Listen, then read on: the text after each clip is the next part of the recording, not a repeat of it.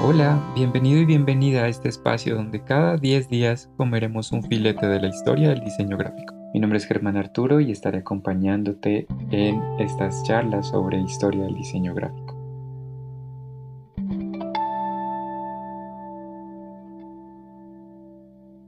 En este episodio vamos a avanzar hasta la escritura cuneiforme. Para esto nos vamos a situar en Mesopotamia. Este territorio sería actualmente Irán, Irak, Kuwait y partes de Siria y de Turquía.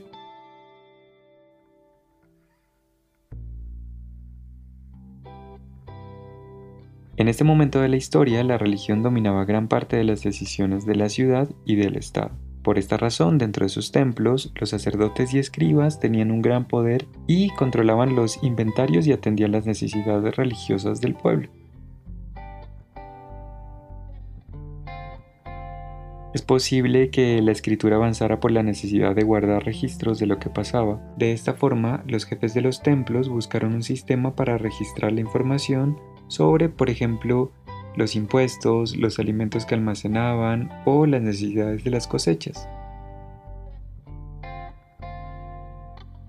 Según esta teoría, como en la región había una gran cantidad de arcilla, se empezaron a utilizar etiquetas hechas de este material para identificar el contenido de los costales de los alimentos. Los primeros registros son de unas tablillas procedentes de la ciudad de Uruk, que aparentemente tenían pictogramas, números y los nombres de las personas. Se dice que se utilizaba una aguja afilada para trazar líneas que eran curvas o finas y que eran los primeros pictogramas. Aquí cuando hablamos de los pictogramas decimos que los pictogramas son unos signos dibujados no lingüísticos que representan figurativamente un objeto real.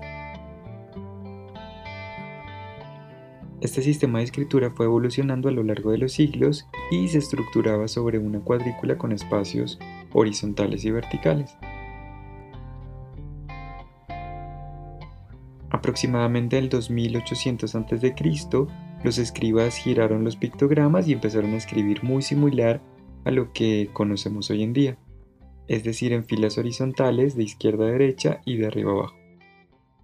Este cambio facilitó la escritura y su velocidad.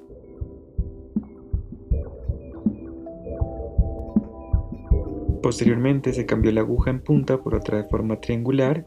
A partir de ella los caracteres se componían mediante una serie de trazos en forma de cuña en lugar de ser una línea continua. Esto cambió radicalmente la escritura e inició la llamada escritura cuneiforme del latín en forma de cuña. A medida que avanzaba la escritura sumeria, esta iba evolucionando pasó de representar objetos con símbolos a representar ideas abstractas a través de ideogramas. Por ejemplo, el símbolo del sol representaba día o luz. Después, los escribas se dieron cuenta que era muy difícil y muy complejo representar sonidos hablados. Así, los símbolos gráficos empezaron a representar estos sonidos y los sonidos de los objetos en lugar de los objetos en sí mismos.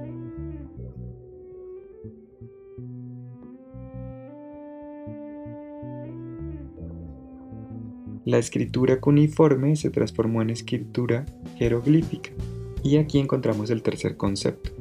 Un jeroglifo eh, utiliza ilustraciones o pictogramas para representar palabras o sílabas que tienen un sonido igual o muy parecido al objeto representado.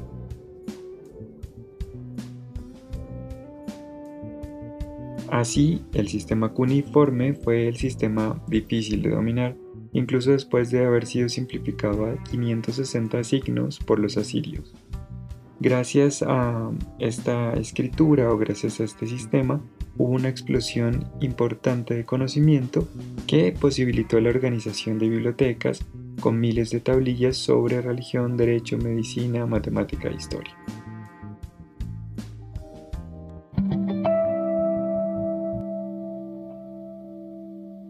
Y es aquí, en este punto, donde termina este filete de la historia del diseño gráfico. Muchas gracias por escucharme. Nos vemos en el siguiente filete de la historia. Chao, chao.